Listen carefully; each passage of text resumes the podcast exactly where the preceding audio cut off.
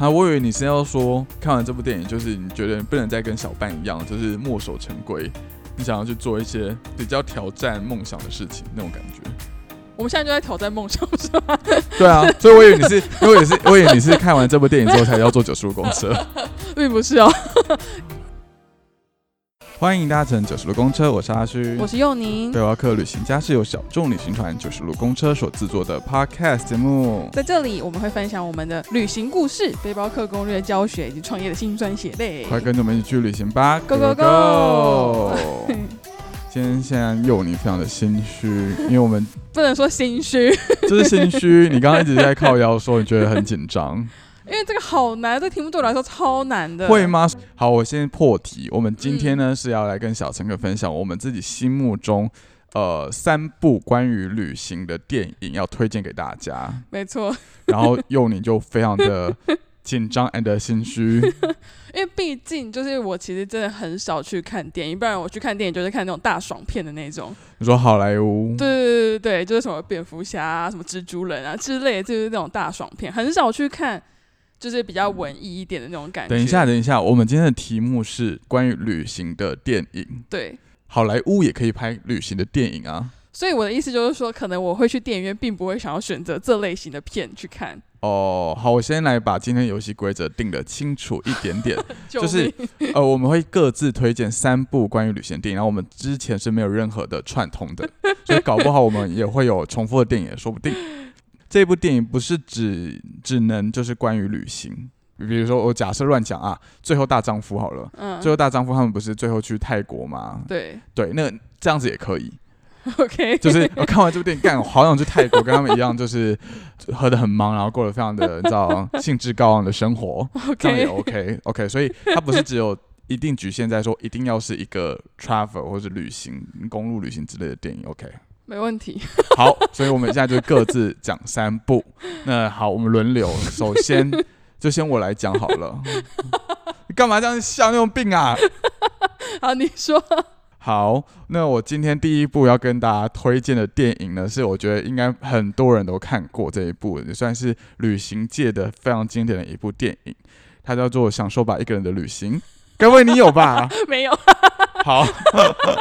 那你有看过这部电影吗？这一部我只看过片段，我没有认真的把它看完过。是《Eat Pray Love》对不对？对，《Eat Pray Love》我没有看过，真的假的？我只看过片段，我只看到他在谈恋爱的那一段而已。你的片段是指说，因为现在不是 Facebook 或 YouTube 很多那种抖音、抖音、抖音电影吗？呃，不是，是之前我在就 YouTube 上面，就那个时候抖音还没有那么盛行的时候，有稍微看到介绍这部片的一个。小影片这样子，OK，好，那我现在简单跟大家分享一下这部电影在演什么。那这一部电影是二零一零年的电影，然后女主角是茱莉亚·罗伯兹，英文就是刚刚讲的 Eat, Pray, Love。其实顾名思义，整部片就是在讲这三件事情。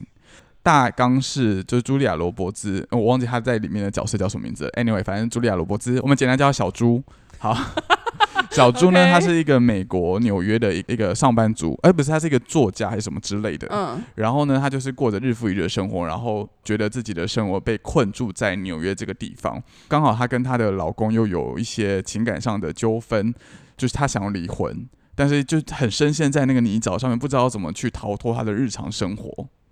有一天起来，她就突然下定决心，就是老娘要离开这里，老娘要远离这一切的纷扰。所以他就决定，他想要去完成他小时候一直很想要环游世界的这个梦想。所以他选择了三个地方。那第一个地方就是 eat，他就是要吃，所以他选择了去意大利。嗯，我觉得意大利这一段他很无所事事，就是他其实每天都过得非常的 chill 的生活。他就租了一个呃很老公寓的阁楼，呃在那边认识了很多的朋友，然后一起学意大利文，然后一起去吃各式各样的意大利菜。嗯，那。这里面有一幕是让我非常印象深刻的是。小猪他就是跟一群意大利人，还有就是什么呃瑞典人还哪里的，反正他认识的其他的朋友，然后在那个发廊剪头发还是什么之类的。嗯哼。然后那个发廊师就是小猪说：“你们美国人哦，什么东西都一定要非常的准确。你们美国人就一定说现在就是要做 A B C，只能做 A B C，其他事情都不能做。”OK。然后他就说：“可是对我们意大利人而言，就是谁管你现在要干嘛？我现在心中想要做什么就做什么。”他说：“这就是意大利人的哲学。”对，就是你觉得你美国人过得太谨慎度日了的那种感觉。对，然后还有一个很很很经典的一幕是，他跟那个瑞典人，然后跑去就是是呃拿坡里吧，就是去吃很你知道意大利传统菜披萨啊什么什么之类的。吃着吃着的时候，那个瑞典人就开始面有难色。为什么？然后小猪就问你怎么了？就是美食当前，你怎么可以不去吃亵渎这些美食呢？然后那个瑞典人就跟小猪说。呃，因为我最近就是胖了好几公斤，然后我原本那个牛仔裤都穿不下了。然后小猪就说：“谁管这些东西啊？这是意大利呢，就是你的人生搞不好只去过这一次，所以呢，你不要管这些东西，你就是享受这些东西。”所以后来那个瑞典就被他说服，两个人就变吃很胖。好，但是你也知道，茱莉亚·罗伯兹再胖也不会胖到哪里去，对，因为她是。大美女，OK，然后这就是他们在意大利的部分，然后第二个部分就是 pray，就是祈祷嘛。嗯，那他呢就跑到了印度，我觉得这一块也是影响我很想要去做一些事情的很重要的一 part。那这一 part 就是他认识了一个信仰印度某一个心灵导师的男友小猪，对，所以然后小猪呢就决定要到印度去追寻那个信仰的导师。他就跑到了印度一个非常乡下的地方，然后每天呢就是去冥想，然后去诵经。然后就是祈祷自己可以看到那那个老师，但结果那个老师好像去纽约了，对 对，他就回到纽约去，所以他就小猪就跟那个老师就是擦身而过。OK，可他就是在里面，就是一开始我们就会看到小猪，他其实是非常的不耐烦的。在比如说他们有那个 meditation room，然后在那个 room 里面，可能只是想要打坐个五分钟，嗯，然后就他眼睛打开才发现，其实才过了一分钟，就是他非常没有办法静下心来，他内心有太多的。挣扎跟太多的自我拉扯的部分，那我们就在这一块，在印度这一块就看到小猪他是如何去跟过去的自己告别，嗯，就是好好的跟自己说再见。然后他离开印度的时候，他是有办法很好的冥想，嗯，然后很好的坐在那个地方，这是第二部分 pray 的部分。然后第三部分就是 love 了嘛。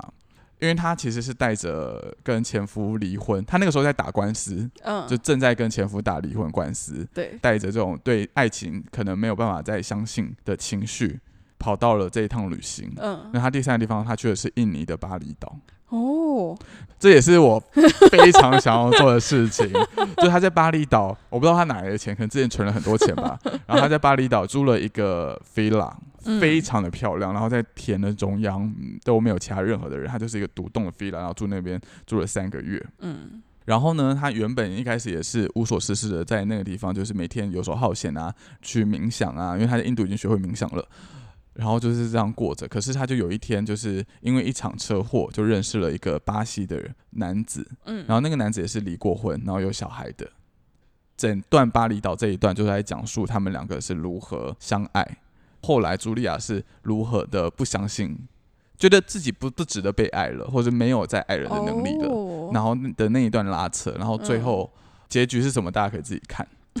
但是 anyway，反正他就在巴厘岛做这件事情。然后那时候我就很想要，你知道我最近不是一直在查说，我们现在如果长居在巴厘岛多少钱吗？哎，很便宜耶！如果你要像那个茱莉亚罗伯兹他们住的那种呃 villa 独栋，有游泳池、有厨房，然后两间套房这样子的话，好像一个月也才一万多块台币耶，好便宜，比台湾有一些地方房租都还便宜。对啊，然后你两个人 share，一个人不就是五千块的东西？哇，很便宜。好想出国，对啊，我就那时候在研究，觉得哎，好像可以真的去常住在巴厘岛，不然我们就是在巴厘岛 work from home，白天的时候就做一些九叔的事情，然后跟小猪一样冥想，然后晚上我们就可以去叫夜夜笙歌，因为巴厘岛就很多夜夜笙歌的场所。但你有记得，其实我们一开始就是开始隔离之后，我们不就一直有讲说，就是解封之后，我们第一件事情要做什么吗？你还有记得这件事吗？我忘了。啊，真的假的？我们不是说梦想要回去辽国吗？要要去辽国 working from home 之类的。哦，好像有这一回事。在现在比较想去巴厘岛，对不对？没有没有没有，我最近就是因为觉得巴厘岛这样很划算，然后因为我也没有去巴厘岛，因为这部电影的关系，所以很向往这样的。生活，但是后来就实际面想，算了，去巴厘岛我又没办法开一个巴厘岛线，那么还不如去辽国，所以你还可以 增加一些长线的行程。真的，对，所以我们现在目前题外话啦，目前有可能计划解封的时候，我们会先去辽国一趟。好好的，所以这一部电影就是《Eat Pray Love》，是我觉得。我看了很多次，然后我非常非常的？对我非常的喜欢，因为我就觉得它是一个女性自我在追寻的过程，然后是中年的她在人生遇到了一些瓶颈，嗯她需要去跨过去，可是他是透过旅行这件事情，在各个不同的哦国家、不同的城市去找到解决方法。推荐给大家，哦推荐指数四颗星，满分五分。OK。好的，那接下来就换佑你分享他的第一部电影。哦，我觉得这部电影应该是你也会想到，maybe 我把它讲走之类的。OK，就是我觉得人生中，也不能说人生中，就至今我看过这些电影里面影响最深的，就是《白日梦冒险王》。那是我的第三个选项，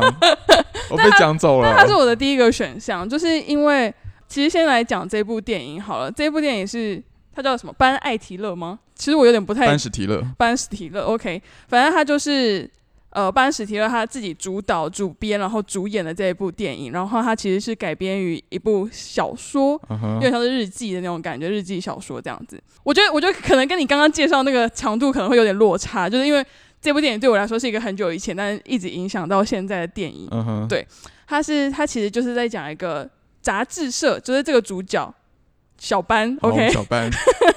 小班他是在一个杂志社里面当一个胶片的管理师吧，就他就要负责管理，就是这些杂志，因为他们这些杂志在出片的时候可能会有封面照啊，或者是一些内部的照片等等，他就负责管理这些胶片的。在这一部杂志即将要谢幕的这个情况之下，他们需要找到一个二十五号胶卷、二十五号相片之类的好想这样子的。要好想要更正你的用词哦，，哦什么？I'm sorry，请说。所以它不是谢幕，他只是要转型成数位化而已。哦，所以可是他就是公司会大裁员。OK，没关系，你可以随时提醒我，因为因为我的记忆有点混乱了。好好好，因为这部电影我也看非常多次。I'm sorry，我只看过一次。好，加油！因为他其实，在管理这些照片的状况之下，他其实是一个一丝不苟的上班族。你就会想象成是他把它管理的很好，然后从来没有这些遗失啊或等等的。嗯但是在这个杂志要转变成电子化之前，他们就需要做一个结束的刊号，嗯然后他们要找那个二十五号的照片，但是一直发现找不到。不见了。对，就是找不到这件事情，然后他就觉得，哎、在我的人生中怎么可以出现这样的瑕疵？他就想要去找寻，就是这个摄影师本人把这个，就有点像是原件，就是看可不可以把它拿来，就是来使用这样子。要去做这件事情之前，我感觉他也是下了一个决心，因为对他来说，他这人生当中一直都是待在办公室里面的，嗯但他要去找这样子一个漂泊的摄影师，这件事情对他来说，应该也是一个很大的跨出一个人生的一大步的那种感觉。哼，呃，这部电影叫《白日梦冒险王》，他有一个技巧很厉害，就是他在说这个小班，他其实是一个非常热爱做白日梦的人，嗯，对，就是他常常就是大家跟他开会啊，或者在聊天的时候，他就突然自己 fade out，幻想一些场景，比如说他跟人家打架，然后他就会就幻想着他其实是可以有能力把那个很鸡掰的人打倒的，哦，对，还有一个很鸡掰的人，对对对，但其实他就是只是一直被那个很鸡掰的上司欺负而已。嗯嗯，所以整部片你不知道说小班他到底有没有去过这些地方，哦，还是他只是他的白日梦。呃，他不是只是单纯的旅行去找那个摄影师，对他，其实是非常冒险的。超冒险的，等下会跟大家说。就看完之后，你就啊、他到底有没有去那些地方，你不知道，但不重要，因为其实嗯重点就是小班他从原本他其实对人生非常的守规矩，嗯，非常的一板一眼。哦，对，对，但是为了去被迫，他其实是被迫，被迫要去寻找这个二十五号胶片，嗯，然后去产生了这一连串的可能他人生从来没有想过会做的事情。没错。它其实主要分成三个部分啦，我觉得它就是很明确的把它切成了三块，就是第一块就是刚刚提到他在公司的那些就是一板一眼这样的生活，呃，纽约对，OK 又又是纽约，，对，然后第二个部分的话就会是他去寻找胶片的这个整个冒险的故事，然后到第三段就变成是他从就 maybe 是白日梦回来，或者是甚至他真的去旅行回来了之后，他对于他人生的一些转变等等的。嗯然后其实，在他的冒险的部分呢、他其实有去，我记得是格陵兰，然后尼泊尔、喜马拉雅山跟冰岛。没有啊，你讲错了，他没有去尼泊尔，他们去尼泊尔吗他就去中亚阿富汗，？OK，他去阿富汗。对，I'm sorry。然后是先格陵兰岛，然后再去冰嗯岛，然后再去那个阿富汗，哦，是顺哦。序是这样子。I'm sorry。他哦好好生气哦！电影电影被讲错，反正他是先去，你回想一下，他在格陵兰岛的时候，他是先去一个酒吧，哦然后那个酒吧他就唱了一首什么呃什么什么 Captain 什么瓦贵的一首歌，嗯。然后就是被迫去搭上那一个直升机，嗯、对，对，然后直升机就把它放到那个船上，然后他就是捕鱼，是不是？他没有去捕鱼，他说他以为那个但他说，有被什么鱼攻击还是什么之类的，我有点忘记了。对对，他被鲨鱼攻击，OK，对，但他就是原本以为那个摄影师是在那个船上，嗯、然后就摄影师已经离开那个船了，然后后来就说、嗯哦，那个船上的人就跟他说，没有，摄影师去冰岛拍那个火山爆发，嗯嗯他才转去冰岛。我觉得其实这整部片真的就是我印象最深刻，应该就是在冰岛上面的那一段了。因为因为其实认真来说，就刚刚阿阿勋说那个什么阿富汗之类，我真的一点印象都没有。嗯 我真的就是只记得他在那个冰岛上面，就是因为他开始要去找寻这个摄影师嘛。嗯我记得他有。我忘记是脚踏车还是滑板，就是反正他就是在那一整条非常长的公路上面那边滑行，然后整个后面就是一个火山灰在追着他的那个画面。他是脚踏车跟滑板都有，先脚踏车再滑板。好，那至少我的记忆没有出错。我觉得大家看完这部电影的时候，真的对整部电影最有印象，真的是冰岛这一趴。有嗯我真的听过太多人说看完后好想去冰岛，me，而且因为他的那一段音乐非常的磅礴。嗯，对，就是真的最有印象，就会停在这一刻里面。你知道我每一次就是有的时候啦，偶尔就觉得人生很无趣，或者是啊很想要旅行的时候，我都会在开车的时候就是放就是《白日梦冒险王》的他的电影主题曲。吓死我！想说你边开车的时候边看《白日梦冒险王》，没有多，多分心。没有，就是觉得那个音乐非常的磅礴，嗯然后就是有种壮游的感觉。OK，对，因为很适合那种大景象的感觉。嗯嗯嗯嗯，那这部电影有带给你什么样的启发？我觉得启发倒真的不至于，我觉得就真的很像你刚刚说的，就是我会开始一直很想要，就是梦想去冰岛这件事情。对，所以你只是因为看了这部电影想去冰岛？对我认真来说，我是因为看了这部电影才想去冰岛，然后之后才想说，哎、冰岛可以做什么其他的事情，才想说，哎、好像冰岛真的很可以去，很值得去这样子。啊，我以为你是要说，就是你看完这部电影，就是你觉得你不能再跟小半一样，就是墨守成规，你想要去做一些比较挑战梦想的事情那种感觉。我们现在就在挑战梦想，是吗？对啊，所以我以为你是，因为我也是，我以为你是看完这部电影之后才要坐九十五公车。并不是哦。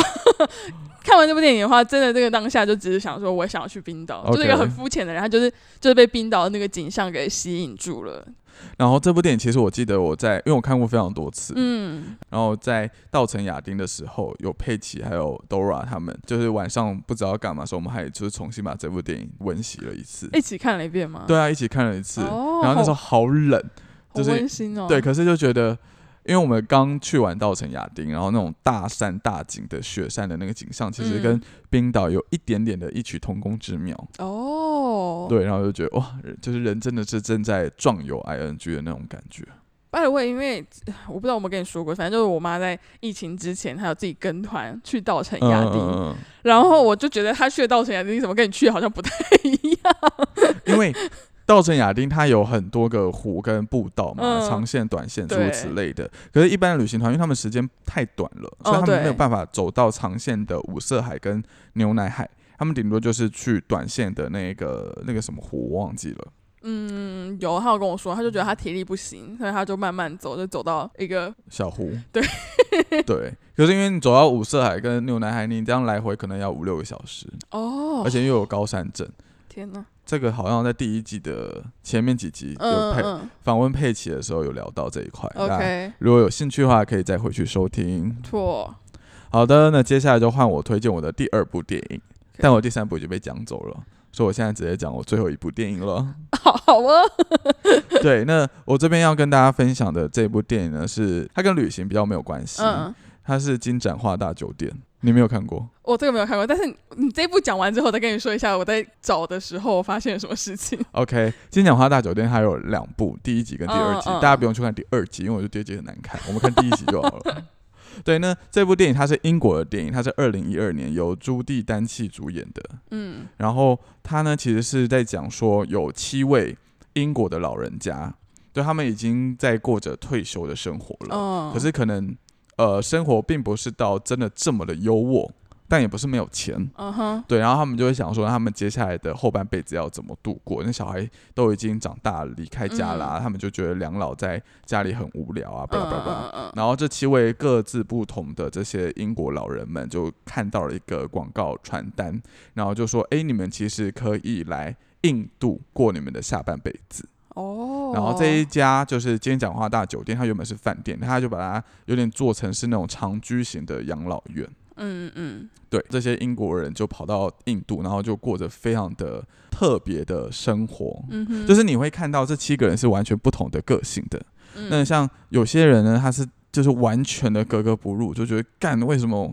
要来这个地方，，对，然后就觉得很烦，印度人很吵很嗯闹，然后很多骗子，觉得每天都过得非常的不开心。然后因为嗯那那一对不开心的是一对夫妻，然后老公跟老婆就一直在那边吵架，嗯，对，然后后来老婆就想要毅然决然的回到英国去。然后老公就觉得没有，他就是很喜欢这个地方，所以他要留下来印度，然后他们就离婚。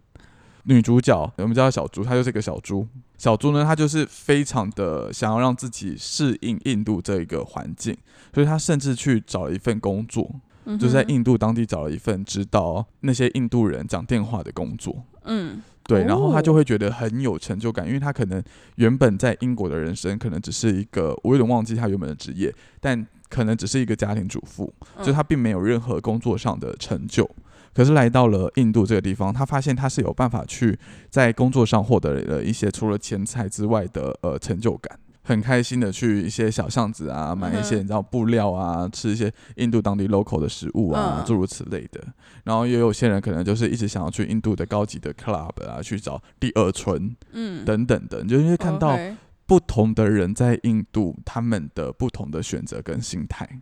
然后我就回想到我们之前，就是我第二次去印度的时候，不是就是带着一群朋友去印度吗？对，几个人啊，九个还是十个人，反正就是一坨人，每一个人对印度的心态也都不一样。嗯，就有些人可能就是从头到尾是很抗拒的，他就是一直在拉肚子嘛，然后就每天都是觉得好想回家，好想回家。嗯嗯，对，但是有些人就是觉得怡然自得，然后就觉得哦，我们今天要去哪里玩啊？我们今天应该要去哪里、啊、哪里啊？就是每一个人面对印度的那个感觉会有很大的落差，嗯所以我觉得这部电影给我的感觉，因为我毕竟不是老年人，不，毕竟不是一个要退休的人，嗯，但就是会觉得说，诶，他其实是在讲述大家明明都去到同一个地方，你的心态选择不一样，其实你是可以有不一样的感受的。嗯哼。因为我一直印象中，我们两个一起看过一部电影，叫什么什么大饭店，然后就是什么什么大饭店布达佩斯大饭店，哦，有点印象。就是因为那个时候不是就说要找一些旅行电影嘛，是我们嗯看过，然后可以分享跟感触的。然后那时候我就脑子里面突然蹦出了这个大饭店，我就想说，为什么我对这个饭店一点印象都没有？它就是它的内容到底是旅行 的电影，对，因为那个时候我就开始回想，就想那个时候我到底是以什么心态在看这部电影，就发现那个时候我真的是完全看不下去。你会看到睡着。对我好像看到睡着，其实我现在对这部电影没有任何一点印象哎。只是因为那个时候就是想到旅行，我就想哎、什么大饭店，因为我已经忘记它的内容是什么，我还去找了一下，就是这到底是什么饭店，嗯哼，到底在讲什么。好的，那这就是第二部《金盏花大酒店》是要跟大家分享的第二部我的电影。好的，那我的第二部电影是，这也不太算是真正的一个旅行电影呢、就是我其实很想分享的是那个一路玩到挂，不知道你有没有看过？哦，有看过，但是应该是嗯很久、很久超久以前的电影，但是它是二零零七年的时候上映的，嗯只是我是一直在好像大学快毕业那个时候我才看这部电影的。嗯它的内容其实就像刚刚提到，它并不是一个真的完全在讲述旅行这件事情的一个电影，它就有点像是也是要以这样子的心态，以一个跳脱过去生活的心态，然后带你去看这整个不一样的世界。哎、你有没有发现旅旅行电影都是走这样一个套路？对对对都是走一个让你发掘自我 之类的。就是你已经受够原本的人生，嗯然后你要逃离，逃离到另外一个状态或者另外一个环境，嗯，然后最后后你再跟过去的自己和解，然后再获得一个重新的自己。要和解才旅行可以。电影的套路都是这样子。我觉得应该是旅行这件事情，应该说他们可以拍成电影，是一个它有一个非常长期性的一个电影。嗯，所以对于很多人来说，他们就会有一种刻板印象，或者是有一个观念，就是哎、你去做这件事情的话，你一定是想要逃离之前的某一件事情，你才会去做。可是我觉得他其实就是在做旅行本身在做的事情啊。哦就是因为我们撇开电影这件事情不谈，我们就嗯谈我们为什么人要旅行这件事情。嗯其实很多人都会说的答案是，他们想要逃离舒适圈，嗯就跨出舒适圈。所以其实我觉得，像我们自己在做旅行，做那么多小乘客，嗯嗯，很多小乘客他们也会觉得说，他们自己线下的生活是不喜欢的，或者是觉得一成不变的。嗯所以想要透过九十五的旅行，想要透过这种比较像是背包小众旅行的方嗯式，寻找一个新的刺激对点。就算你没有办法回去像茱莉亚·罗伯兹有一个新的恋情，但是但是你还是可以重新的有一些能量去面对日复一日的生活。没错，我自己现在心态变成是很多，比如说小乘客会去。因为旅行想要找寻刺激，我现在是 想要透过旅行来找寻舒适圈。对，回到舒适圈啊，可是我没有哎、因为我觉得我已经太久没有长途背包旅行了。哦，我我说的不是背包旅行，我说的就是单纯旅行这件事情。OK 对，因为我现在是很渴望来一场，真的不用到太长，可能就一个月左右的嗯，长途旅行，就是嗯因为我觉得我太久没有在那样的一个氛围跟情绪里面，所以嗯。无论是脸书粉专写的东西，或者是我们现在做的新的产品，其实是越来越我觉得没有灵魂的。嗯，好，题外话了，好，可以回到你刚刚的那部电影叫什么啊 一路玩到挂。？OK，一路玩到挂。OK，两个主演其实是有一个富翁跟一个洗车工还是修理工之类的，嗯他们两个名字有点忘记了，我们叫他富豪跟员工好了。，OK，老板跟员工。OK，老板跟员工，但他们其实并不是彼此的老板跟员工哦，就是反正就是这样。员工他本人他其实是有一个历史历史老师、历史教授这样子的梦想，但是因就是因为他有小孩啊、妻子、小孩要照顾，所以变成是他放弃了他这个梦想，然后去做一个修理工。然后另外一个老板呢，老板他本身他就是一个白手起家的富翁，然后他就是赚了很多钱，但是为什么他们两个会凑在一起呢？其实就是两个都得了癌症，然后同时在同一间病房里面相遇了。哦，我有印象了。对嗯，然后他们两个相遇，其实导演花了很大一部分的时间在琢磨于他们两个人个性非常不同。呃，员工他本人就是一个哦乐观啊，或者是随和，嗯然后就是因为亲戚呀、家人都在身边，所以他就是一个比较乐观、比较乐天这样子的一个人。嗯，然后老板他本人就是你知道，就是富翁嘛，然后他就是身边的什么妻子啊、女儿啊都不在自己的身边，众叛亲离。他也没有到这个地步，反正，但反正他的就是亲戚朋友不在身边，然后就是个性又比较孤僻一点点，所以其实导演花了很长一段时间在琢磨这件事情。嗯，然后最后他们两个搭上线，其实是我记得好像是老板看到了员工，他有写了一个 bucket list，就是那嗯个遗愿清单，他就写说他去世之前，他走之前，他想要做什么什么事情。因为其实他们两个就是在化疗啊，或者是在治疗的情况之下，其实他们两个人身体都已经有点不堪负荷了，就是离他们自己原本过去的生活，就是有一些不一样。我其实有点忘记他们到底是以哪一个话题重新就是凑在一起聊天，但反正他们就是在同一个病房里面发现了这件事情之后，老板就想说，老子这么多钱，那我我带你一起去完成这件事情，因为我没有这样子的想法，跟你有点同病相怜，同一条船上，我想带着你去完成这件事情。最大的这部电影的 bug 是为什么富翁会跟那个穷困人家住在同一间对，我记得好像是那对那个时候好像就是说，好像有一段是写说，就是因为他的助理就是没有做好，就助让他们理要份儿掉哎、反正助理总要被欺负。富翁不是应该要住在非常高级的那种独立的？对，反正反正就是因为这件事情，他们就开始去完成这些遗愿清单，就是包含什么高空弹跳啊、嗯玩赛车啊、刺青啊，好像他们还有一起要去爬喜马拉雅山这件事情，但是因为冰雪太大，变成他们两个没有办法自己上去，嗯，就退下来嘛。我记得到最后啊，好像是有一个人先走了。这整部片到后面我其实没有什么印象，因为后面有点想要塑造老板跟女儿之间的亲情，所以那一段就有点嗯有点看不太下去，嗯，你好容易对一部电影看不下去哦。就是很没有耐心。嗯然后最后我只记得最后那一段，是因为喜马拉雅山算是他们就是那个员工他 bucket list 上面最后最后那一项的东西，就是他们嗯想说，因为到最后两个人可能就是因为真的癌症就走了，或者是过世，到最后变成是就是那个老板的助理带着他们两个的骨灰上到喜马拉雅山上面去放。呃 助理好累，对，你知道那时候我看到的时候，就虽然很感动，但我一直心里面在想，助理有需要做这件事情。对啊，助理是领多少个钱啊？这么累，但我觉得这部片其实虽然说好像就是有很多 bug 或者某一种程度的爽片，就因为这件事情嗯不太可能发生在自己身上，对，对。但是我觉得它某一部分也对于很多人来说，旅行算是一件他们需要鼓起勇气去做的事情。maybe 就是不要等到最后这一刻，就是站在最后你要完成这些所谓的清单的时候，才变成是他一个你很需要去完成的事情啦。嗯，对啊，就及时行乐的概念。没错。好的，那这是第二部你推嗯荐的嗯，一路玩到挂。对，好，那你最后一部要跟大家介绍什么电影 呢？我不能跟你说我没有看过什么旅行类似对啊的电影。，第二部已经有点小走偏了，我们来听一看第三部会走偏到哪里去。第三部真的超走偏的。真的吗？我我们来听听看，你讲完片名，我们来决定要不要给你时间，就是 讲我我觉得，我觉得这这部部片其实可以不用讲，但是我觉得那个是，因为毕竟放在我清单里面，我就可以跟大家说一下，大家可以去看一下这部电影。OK，它叫做你干嘛那么心虚？好心虚，实在是有够好奇到底是什么电影的。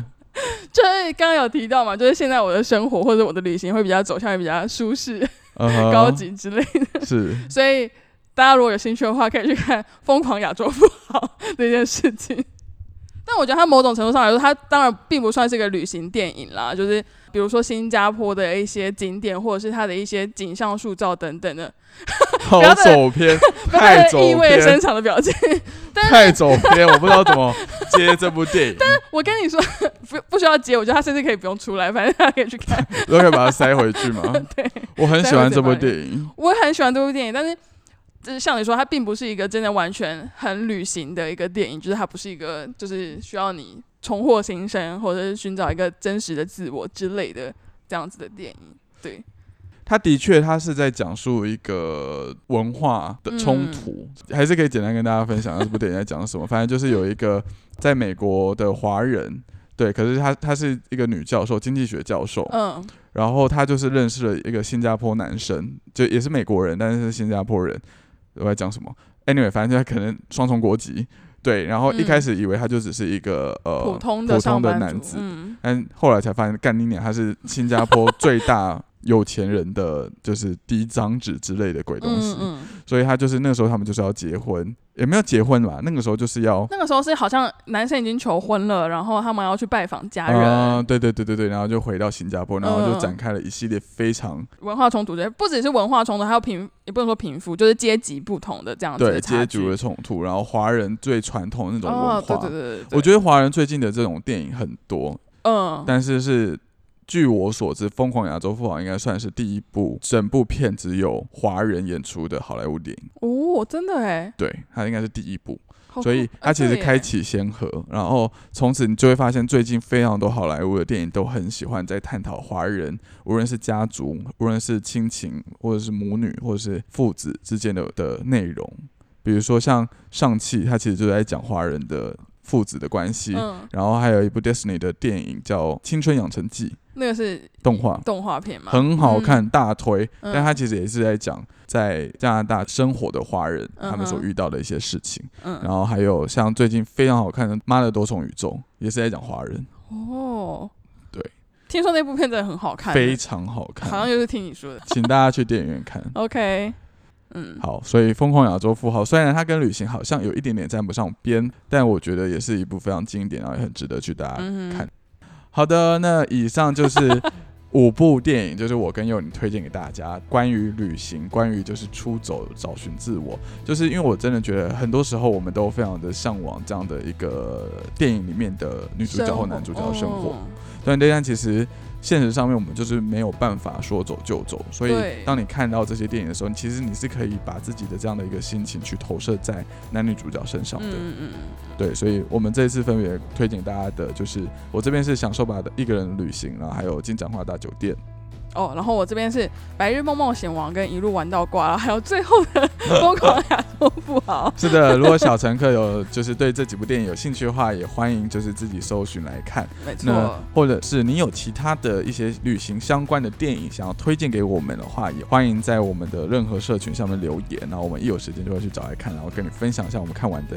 心得。没错。好的，那我们今天就先这个样子啦，感谢你收听到现在，如果你愿意，欢迎到各大 Podcast 平台留下五星好评。那我们就下礼拜见喽，拜拜拜